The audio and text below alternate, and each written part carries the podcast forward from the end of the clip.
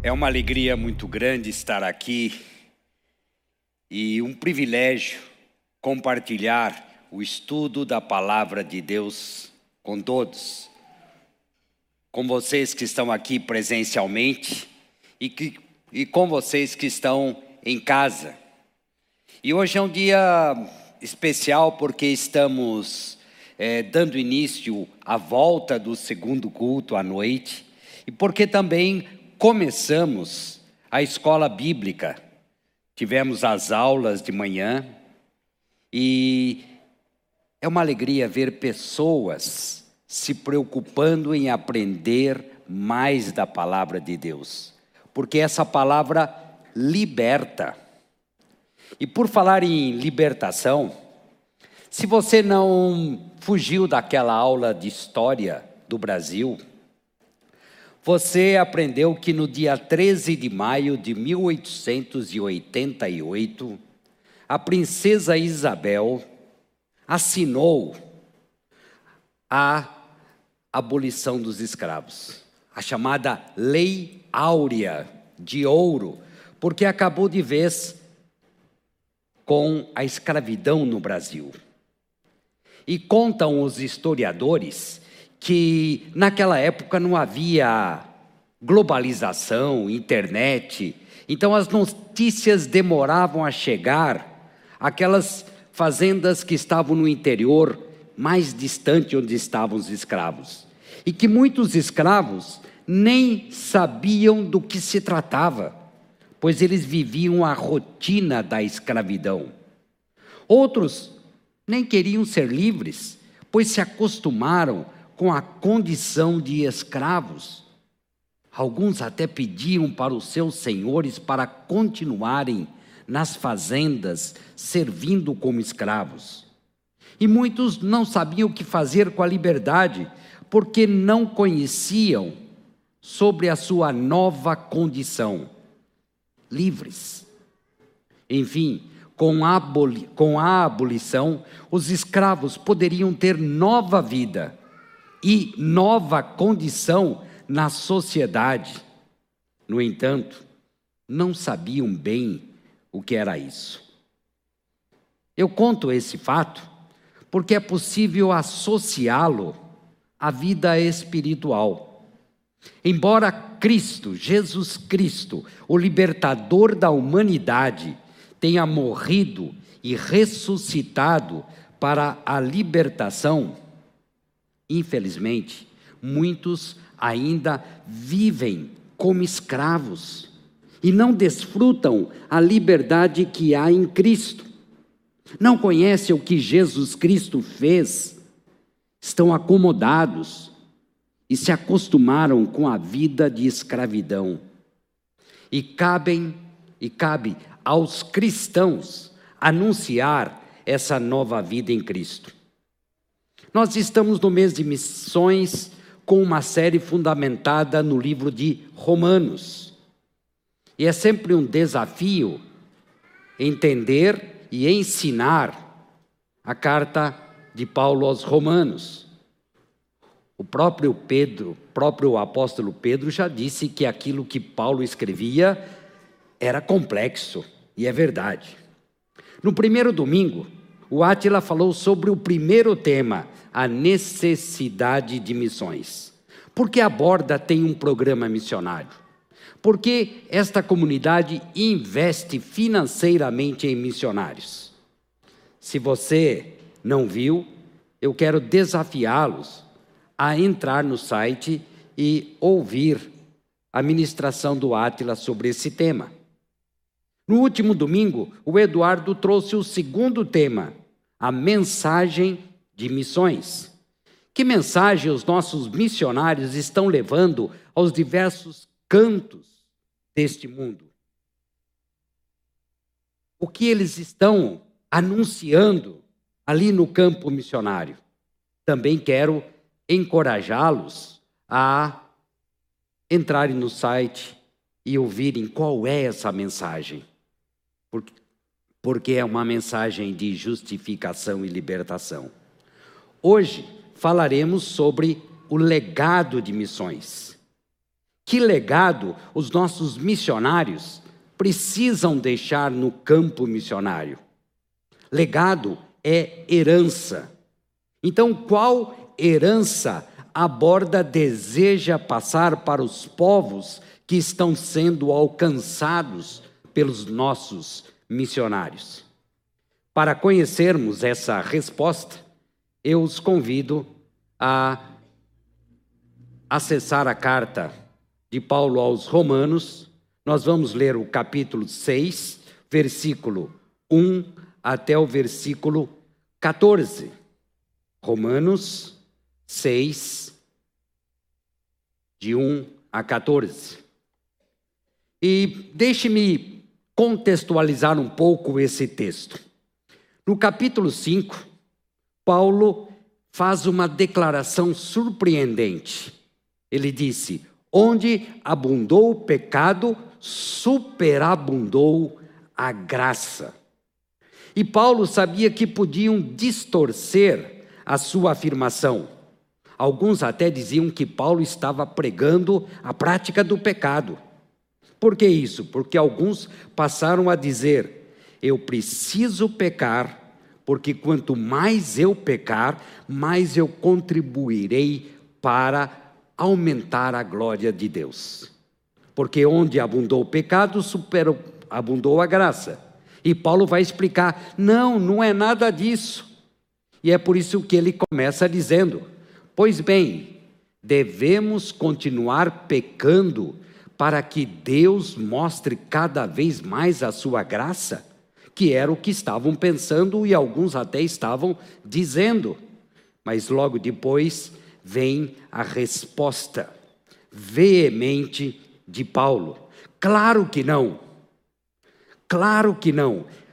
É uma resposta veemente. Eu acho que o claro que não não traduz o que Paulo estava querendo dizer. É como se nós disséssemos: de jeito nenhum, nem pensar. E no original aparece uma dupla negação, como se Paulo estivesse dizendo: nunca, jamais.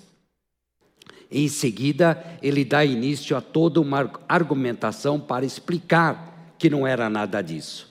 E ele diz: uma vez que morremos para o pecado, como podemos continuar vivendo nele? Ou acaso se esqueceram de que quando fomos unidos a Cristo no batismo, nos unimos a Ele em Sua morte? Pois pelo batismo morremos e fomos sepultados. E assim como Ele foi ressuscitado dos mortos, pelo poder glorioso do Pai, Agora, nós também podemos viver uma nova vida. Uma vez que nossa união com Ele se assemelhou à Sua morte, assim também nossa ressurreição será semelhante à dele. Sabemos que nossa velha natureza humana foi crucificada com Cristo, para que o pecado não tivesse mais poder sobre nossa vida e dele deixássemos de ser escravos. Pois quando morremos com Cristo, fomos libertos do poder do pecado. Então, uma vez que morremos com Cristo, cremos que também com Ele viveremos. Temos certeza disso, pois Cristo foi ressuscitado dos mortos e não mais morrerá. A morte já não tem nenhum poder sobre ele. Quando ele morreu, foi de uma vez por todas para quebrar o poder do pecado. Mas agora que ele vive é para a glória de Deus. Da mesma forma, considerem-se mortos para o poder do pecado e vivos para Deus em Cristo Jesus. Não deixem que o pecado reine sobre o seu corpo, que está sujeito à morte, cedendo aos desejos pecaminosos. Não deixe que nenhuma parte de seu corpo se torne instrumento do mal para servir ao pecado. Mas, em vez disso, entreguem-se inteiramente a Deus, pois vocês estavam mortos e agora têm nova vida. Portanto, ofereçam seu corpo como instrumento para fazer o que é certo para a glória de Deus. Assim diz a palavra do Senhor para nós. E eu sei que essa palavra é para todos nós que aqui estamos, para você que está em casa e especialmente para aqueles que nos visitam. Eu sei que Deus tem uma porção especial para vocês.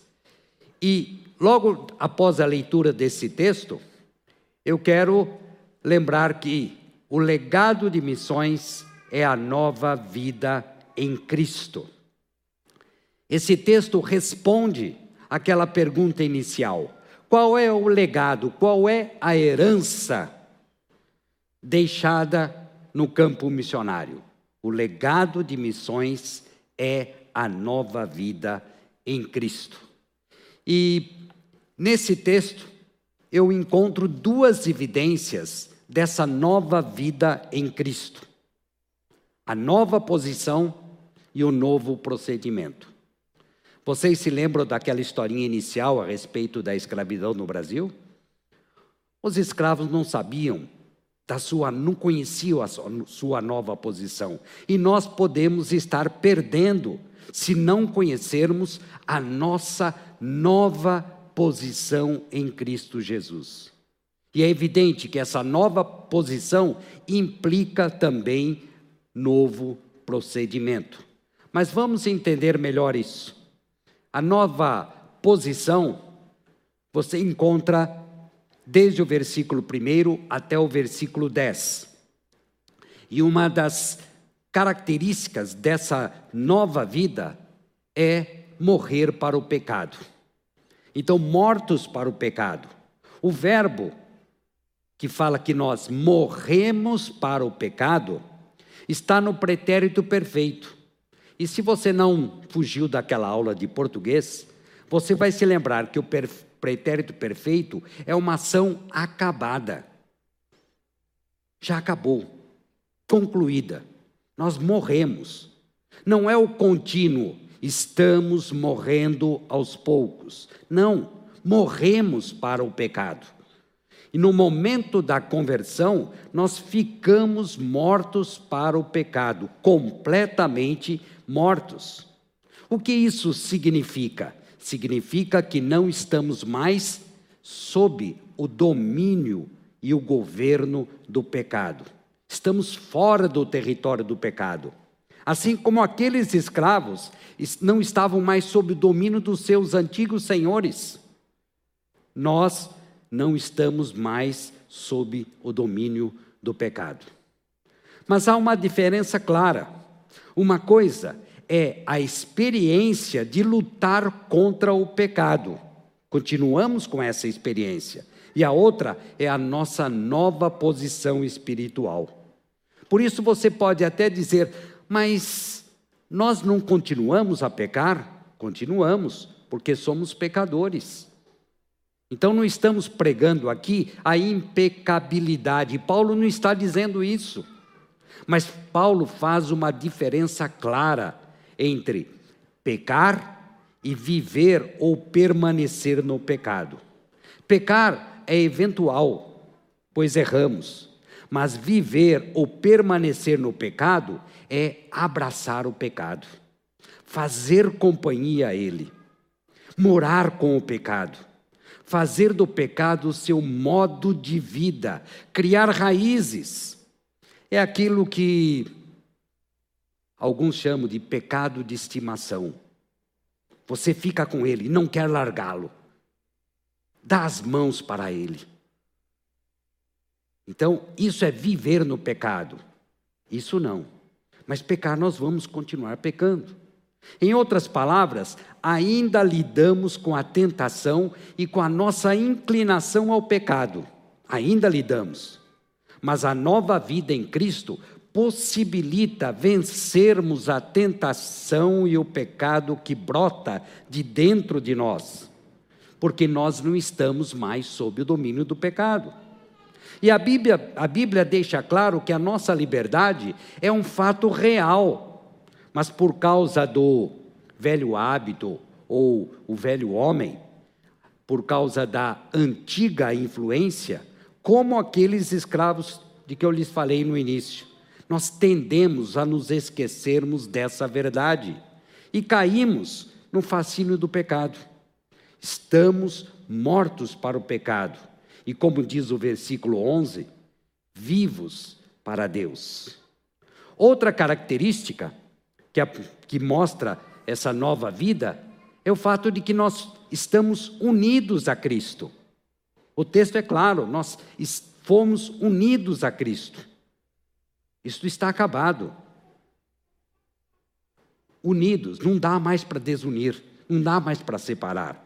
Desde aquele momento, conhecido como conversão, nós nos unimos a Cristo. Isso se dá na morte, no sepultamento e também na ressurreição de Cristo. Mas como é que é isso? Nós morremos com Cristo, nós fomos sepultados com Cristo e nós ressuscitamos com Cristo. Primeiro na morte. Quando Jesus morreu naquela cruz, antes de você nascer, você já estava ali morrendo com Jesus.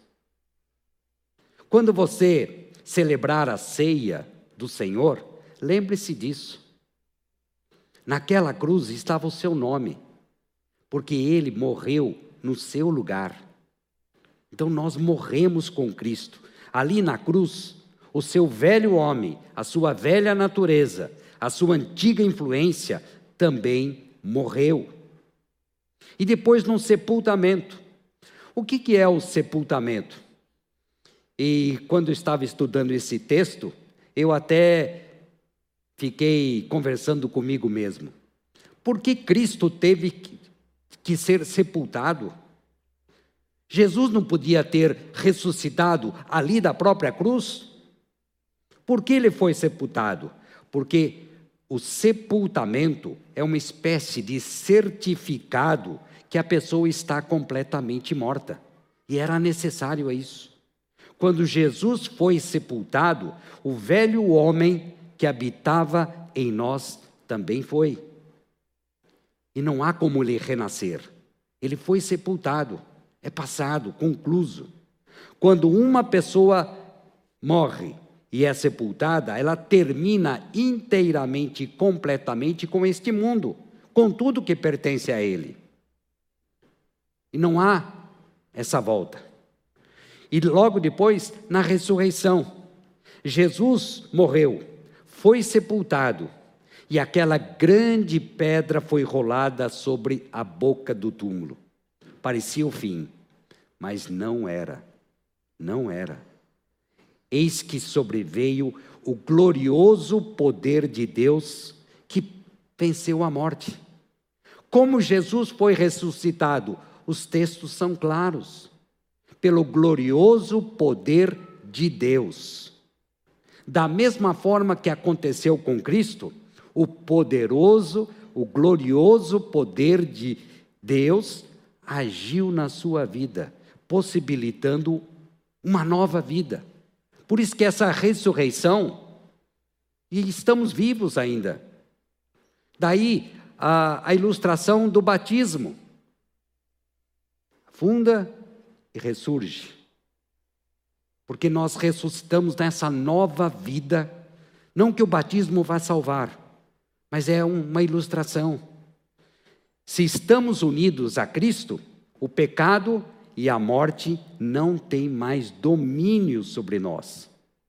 E volte ao versículo 11, que diz: Da mesma forma, considerem-se mortos para o poder do pecado e vivos para Deus em Cristo Jesus. E aí chegamos a essa nova vida. Quando Jesus ressuscitou, ele estava numa nova condição. Quando nós fomos mortos e sepultados para o pecado, nós também ressurgimos para a nova, nova condição. E essa nova condição é essa nova vida. Veja o que diz o versículo 13: Pois vocês estavam mortos e agora têm nova vida. Essa é a consequência de estar unido a Cristo. Ter nova vida ou andar em novidade de vida, como aparece em algumas versões. E essa nova vida não é algo pelo qual se luta, se batalha, ou pelo qual eu anseio, ou eu espero. Não, é a realidade a, a nosso respeito. Ou, como diz aquele outro texto bastante conhecido, que está em segundo, segunda carta aos Coríntios 5,17. Se alguém está em Cristo, nova criatura é. Se alguém está em Cristo, nova criatura é. As coisas velhas já passaram. Eis que tudo se fez novo. E quem é que tem essa nova vida? Aquele que crê que Jesus Cristo é o seu único e suficiente Salvador. Se você ainda não crê, eu digo a você, permita-me dizer que você continua naquela situação daqueles escravos que não sabem ainda da sua nova condição. Mas essa nova condição, essa nova vida é possível em Jesus. E essa nova vida é o grande legado de missões. Todo indivíduo que crê que Jesus Cristo é o seu Salvador tem essa nova vida, e uma nova vida sem o domínio do pecado. Trata-se de uma nova posição no mundo real, que nós vivemos aqui, e no mundo espiritual. Então já podemos desfrutar dessa nova vida. E o detalhe importante: ganha-se essa nova posição sendo pecador. Como o Renato Cobra sempre costuma dizer aqui, se você venha para Jesus Cristo, se você fuma, venha para Jesus Cristo fumando. Você é pecador e você recebe essa nova vida, mesmo sendo pecador. É claro que depois você vai ter um novo procedimento e você vai deixar o cigarro porque ele faz mal para a sua saúde. Mas é importante dizer que os nossos missionários estão no campo anunciando essa nova vida em Cristo, anunciando que as pessoas podem se libertar do domínio do pecado e ter paz com Deus e paz com o próximo, perdoar e ser perdoado. E o próprio apóstolo Paulo, em outra carta, fala no fruto do Espírito. Essa nova vida, ela vai frutificar. Então, tem o fruto do Espírito. Mas eu quero deixar para vocês também o que está acontecendo aqui na borda, no campo missionário. Coy e Miriam são os nossos missionários, lá no norte da Amazônia, quase fronteira com a Venezuela. Eles estão trabalhando com os índios e Yanomamis. E Coy já está há mais de 40 anos. E aqui está. Você pode, quem sabe, querer ler comigo. E eu, quando eu perguntei como é que se diz nova vida em Cristo na língua Yanomami, e eu não vou me importar com a minha pronúncia, porque eu penso que ninguém aqui saiba Yanomami, né? Mas o que o COI está dizendo ali para os Yanomamis? Jesus, Clicito, Ira, Ya, Bui, Temi. Adriano e Kelly. Adriano é da etnia Bacairi, mas está evangelizando os índios de uma outra etnia, Guajá ou Auá Guajá. E o que o Adriano está dizendo para os índios em Guajá, ele está dizendo, e corra maa Jesus re curi. O que o Daniel e Maristela estão dizendo ali no norte de Tocantins? O Adriano está lá no Maranhão. Daniel e Maristela ali no norte do Tocantins estão trabalhando com a etnia Craô. E como é nova vida em Cristo na língua Craô? Ne há Jun Jesus Cristo. E temos mais. Milton e Hyde estão ali em Anápolis, em Goiás. Eles estão dizendo ali para todos com os quais, com os quais eles convivem, nova vida em Cristo. Esse é mais fácil de falar. Né? Leandro e Priscila estão em Braga, Portugal. E o que eles estão dizendo para os portugueses? Nova vida em Cristo. René e Sara, que vocês viram aqui, estão na Itália, em Roma. E o que eles estão dizendo ali para os italianos? Nuova vita, vita em Cristo. E temos mais.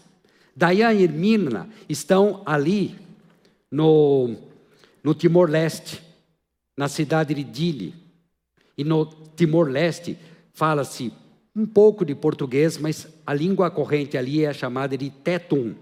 E em Tetum, como é nova vida em Cristo? Moris foum ira Cristo. Roger e Ludmila estão no norte de Moçambique, na cidade de Lixinga. Em Moçambique fala-se português, mas há muitos dialetos. E no local onde Roger está, o dialeto mais corrente é o Cial. E como é em Cial, nova vida em Cristo, o miwa nyomi mua isa. Vocês entenderam tudo, né? Então, nova vida em Cristo. Ah, mas há, há mais ainda, não paramos.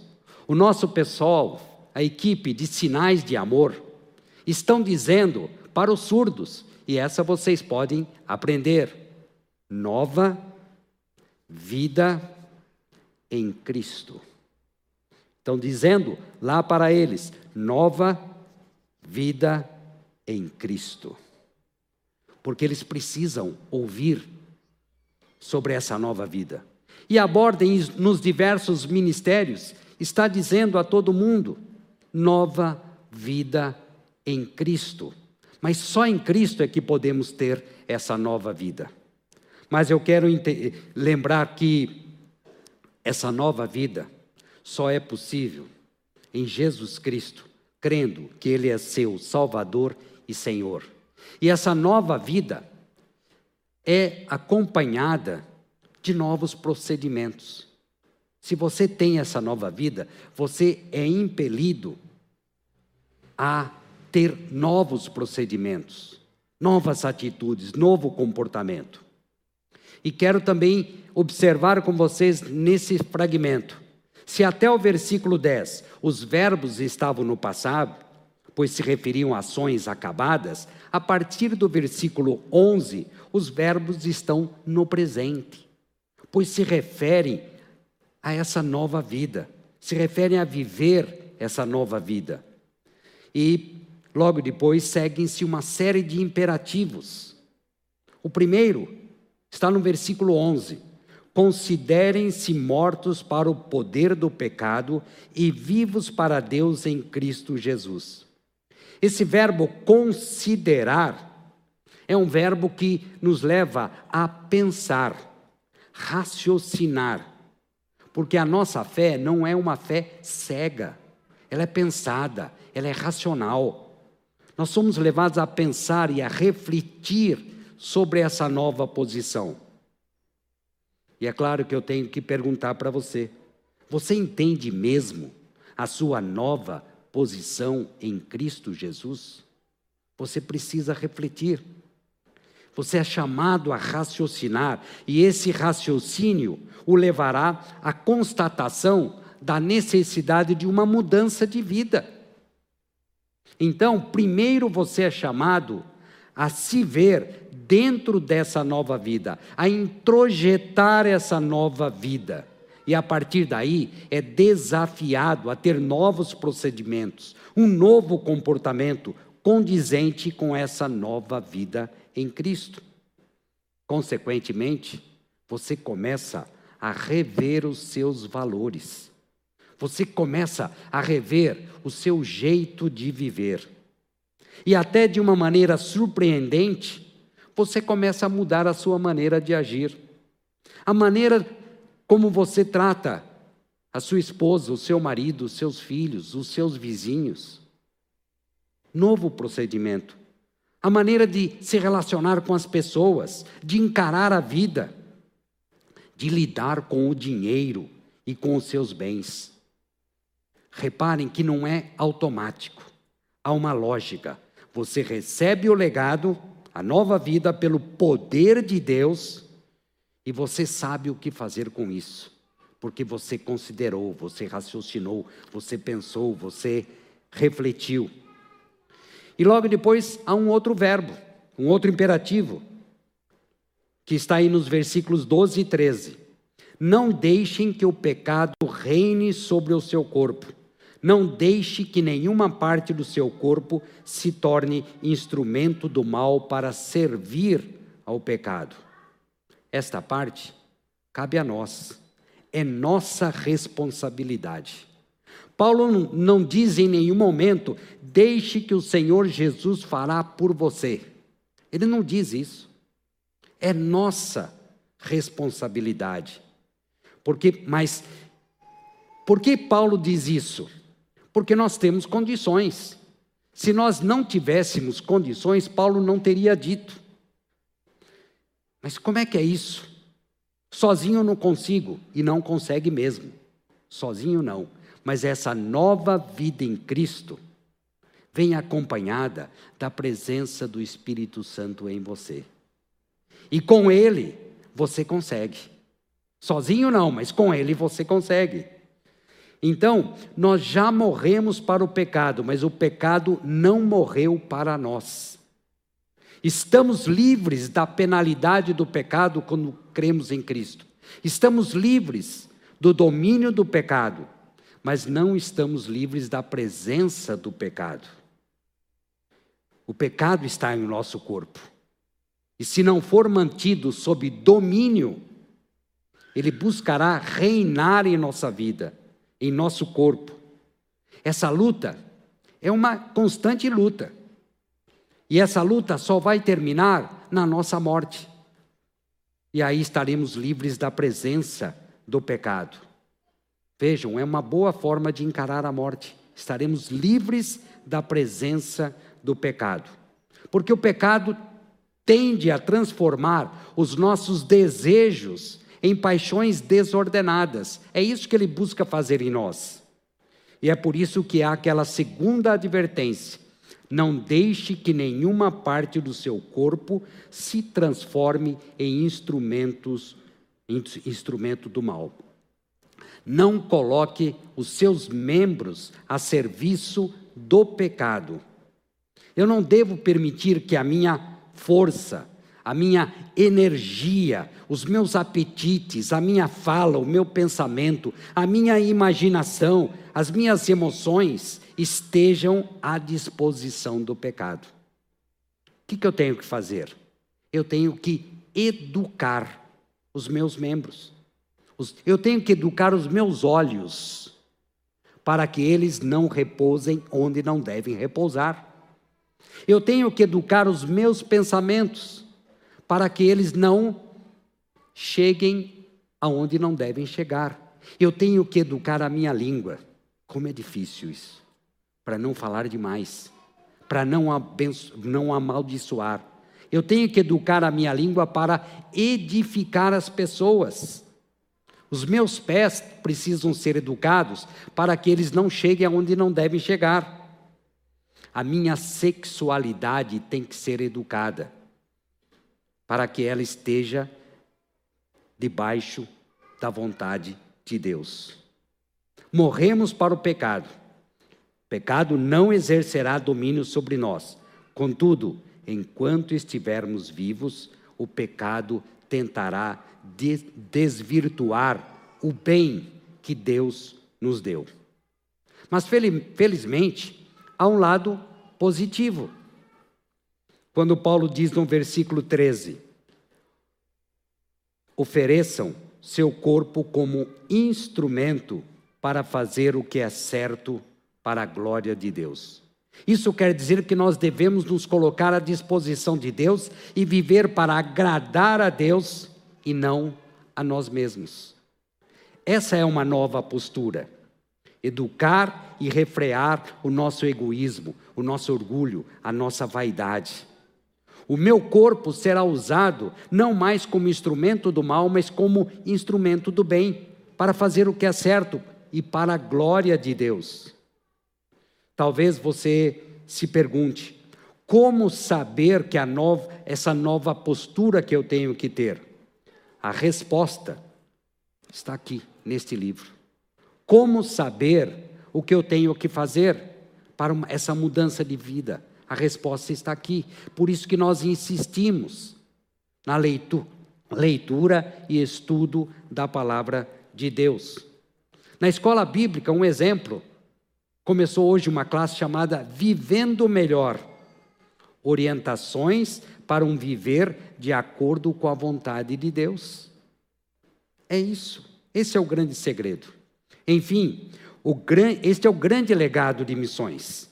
Em Cristo temos nova vida, vida de liberdade, vida de paz com Deus, vida de doação e não mais de murmuração, e vida em abundância.